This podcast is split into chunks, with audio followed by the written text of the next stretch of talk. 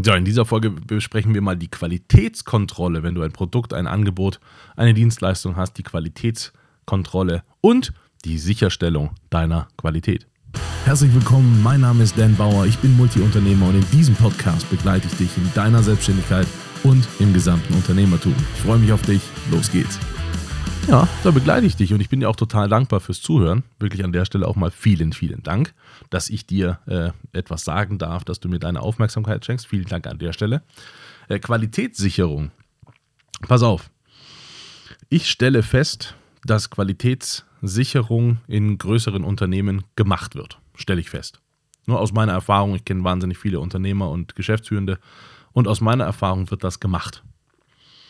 Aber die sind auch teilweise verpflichtet, das zu tun. Es gibt Institute für Normung, die DIN zum Beispiel kennst du aus Deutschland, spätestens dann, wenn du den Namen DIN A4, also das Blatt, die Einheit für eine Papiergröße kennst.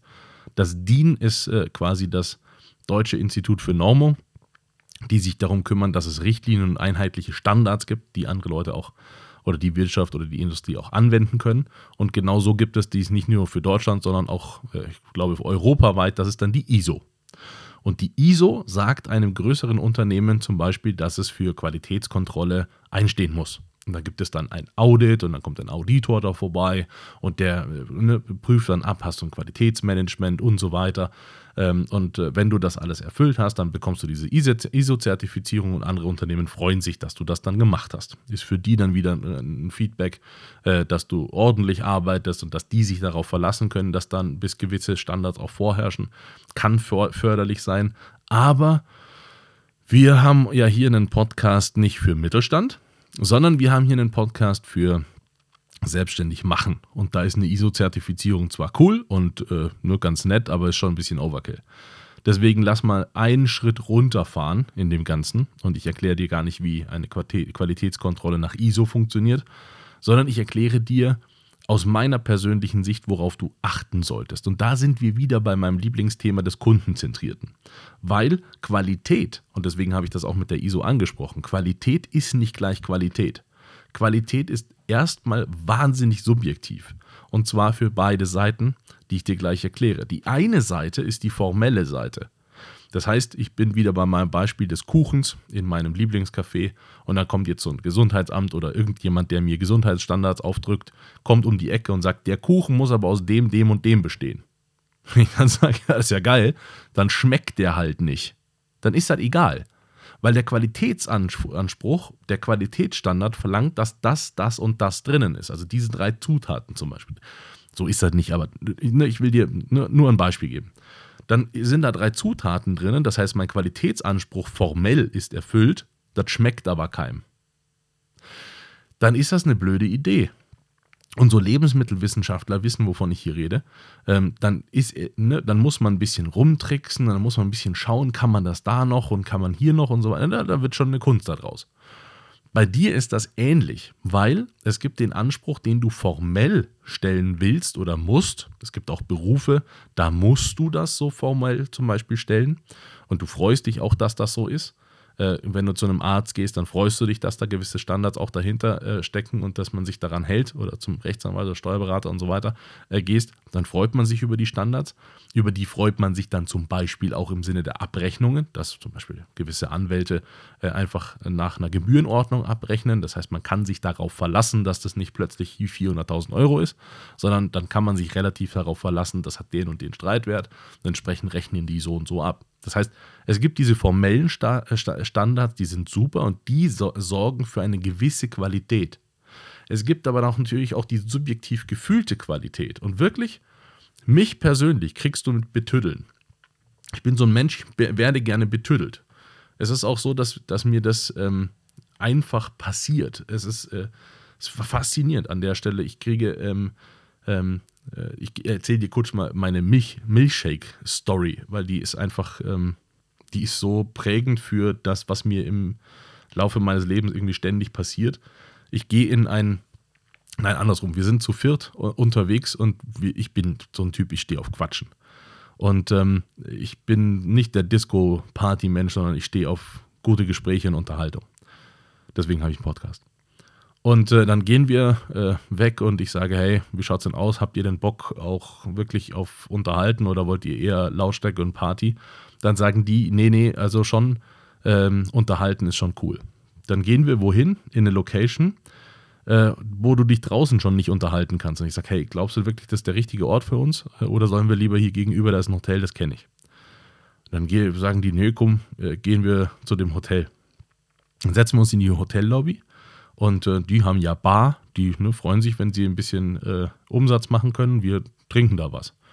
Jetzt habe ich drüben in dieser Bar, so, du kennst diesen, diese, diese, diese Fotos, diese Retro-Fotos aus den 50ern mit so einem Milchshake, habe ich dann gesehen und denke boah, so ein Milchshake wäre geil. Dann sage ich zu dem, äh, als der kommt und fragt, ja, was wollt ihr trinken? Ich habe gesagt, du, habt ihr vielleicht Milchshake da? Und der sagt, nee, äh, sorry, wir sind hier ganz normales Hotel, aber einen Kaffee kann ich dir anbieten. Sag ich, cool, ich nehme einen Cappuccino. Die anderen haben auch ihr Zeug bestellt. Dann dauert es zehn Minuten und du glaubst es nicht. Die beiden Küchentüren gehen auf. Der Typ kommt mit beiden Händen haltend, in der Hand den Milchshake tragend zu mir und sagt, Sir, das ist der beste Milchshake, den ich jemals für jemanden gemacht habe. Und ich schaue den an und sage, äh, Alter, äh, danke. Ähm, ich wusste wirklich, ich wusste nicht, danke. So äh, äh, krass. Auch, auch die drei um mich rum, die haben mich angeschaut. Ich habe gesagt, ich, ich weiß nicht, was hier passiert. Ich habe keine Ahnung, was. Also, dass es so Leute gibt, so nett, unfassbar geil. Und Jetzt rate mal, wer diesen Milchshake nicht bezahlen musste. Weil es einfach ein Geschenk von dem war. Das, also, sowas passiert mir relativ häufig. Und das meine ich mit betüddeln. Und mich kriegst du mit betüddeln. Ich fall dir total in die Arme bei betüddeln. Finde ich super. Ein Hotel, das verstanden hat, wie betüddeln funktioniert. Und nur Hotel und Gastronomie, da kann man das noch ein bisschen eher. Da kriegst du mich. Da ist mir dann nicht egal, wie das Zimmer ausschaut, aber da bin ich toleranter. So, du, du kriegst mich damit. Es gibt Leute, die interessiert das null. Die kriegst du gar nicht mit betödeln, weil die das nicht brauchen, nicht wollen oder sagen, komm, lass mich nur in Ruhe. Die haben dann andere Standards. Die gehen dann vielleicht in ein Hotel rein und gucken auf der Tür oben, ob da Schmutz ist. Das ist mir, wenn ich es nicht sehe, ist es nicht da.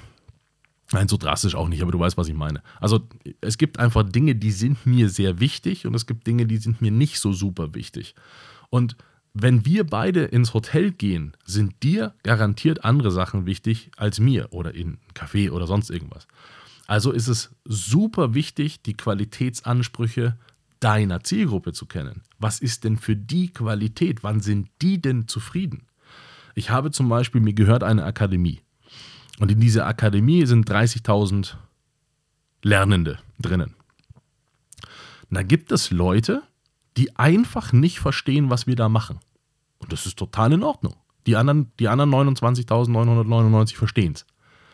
Aber es gibt immer, immer wieder Leute, die, die verstehen es einfach nicht und wollen dann auch ihr Geld zurück. ich sage, hier hast du dein Geld. Ich muss dann dir nicht hinterherlaufen. Das ist so in Ordnung. Wenn du das nicht siehst, was wir hier machen, kein Problem. Die anderen sind glücklich und da bin ich beim Punkt.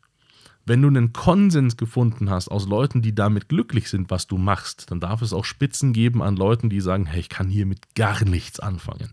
Dann ist es super in Ordnung. Dann hat das aber, und jetzt wegen, deswegen reite ich so darauf rum, dann hat das nicht die Definition von Qualität. Qualität bedeutet nicht, bedeutet nicht jeden glücklich machen. Also gerade nicht der, der Faktor der subjektiven. Der objektiven, also der rein formellen, Qualität, da kann man bestimmt, ne, wenn man Dinge messen kann, dann kann man da objektiver ran. Aber die subjektive Qualität, die existiert nicht absolut. Die existiert nicht zu 100 Prozent, wenn du 100 Leute nimmst. Das existiert nicht. Und deswegen findest du bitte den Qualitätsanspruch für dich selbst, was deine Kunden und deine Dienstle äh, dein, dein, deine ähm, Zielgruppe haben möchte. Und da auch wieder, man neigt nein, nicht man neigt, sondern es gibt viele Leute, ähm, mich früher eingeschlossen, die neigen dazu, perfektionistisch zu sein. Und sehen einen sehr hohen Qualitätsanspruch darin erfüllt, wenn sie perfektionistisch unterwegs sind. An der Stelle nochmal, das habe ich schon mal in Podcast, in Podcast gesagt hier. Perfektionismus bedeutet, dann ist deine Qualität oder dein Qualitätsanspruch erfüllt, nicht die des anderen. Und das ist genau das Problem. Deswegen bitte bei der Qualitätssicherung äh, oder äh, Kontrolle oder Formulierung nicht in Perfektion reinraten, weil das ist für einen anderen im Zweifel nicht perfekt. Ist, das ist genau der Punkt. Und deswegen fragst du bitte auch hier wieder deine Leute. Also wenn du dein Produkt entwickelt hast oder deine Leistung, dann musst du deine, Mitglieder, deine, deine, Mitglieder, deine Kunden und deine Zielgruppe fragen. Und wenn du ähm, die Qualität überhaupt feststellen willst, was ist denn für dich Qualität? Wann ist denn dieser Qualitätsanspruch für dich erfüllt? dann weißt du das. Und dann fängst du natürlich mit der Kontrolle an. Das heißt, wenn du dann deine Dienstleistung, dein Produkt verkaufst, dann holst du dir selbstverständlich ein, bist du denn damit zufrieden gewesen? Und das musst du die Leute vorher fragen, ob du die auch danach nochmal fragen darfst, weil das gilt quasi als Werbung und äh, das wollen viele Leute nicht. Und gerade wenn du im Verbrauchermarkt unterwegs bist, dann wollen das viele Leute nicht. Deswegen holst du dir vorher einfach äh, die, die Erlaubnis, wenn du mit denen sprichst und sagst, hier übrigens, äh, ähm, mich interessiert, ob dir das gefällt, darf ich dich das dann nochmal fragen, wenn du das dann gebraucht, konsumiert oder sonst irgendwas hast.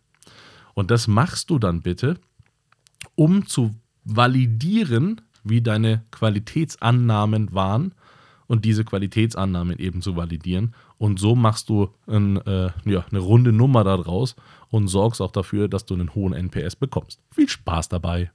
Das war es heute wieder mit einer spannenden Folge. Hoffentlich hat sie gefallen und wenn ja, dann lass mir bitte einen lieben Kommentar da, abonniere den Podcast und wenn er dir nicht gefallen hat, reiche ihn bitte an jemanden weiter, den du nicht magst. Schau auch gerne auf meiner Webseite vorbei, da findest du Informationen über Events und Workshops, die wir machen zum Thema Selbstständigkeit und Unternehmertum. Bis bald.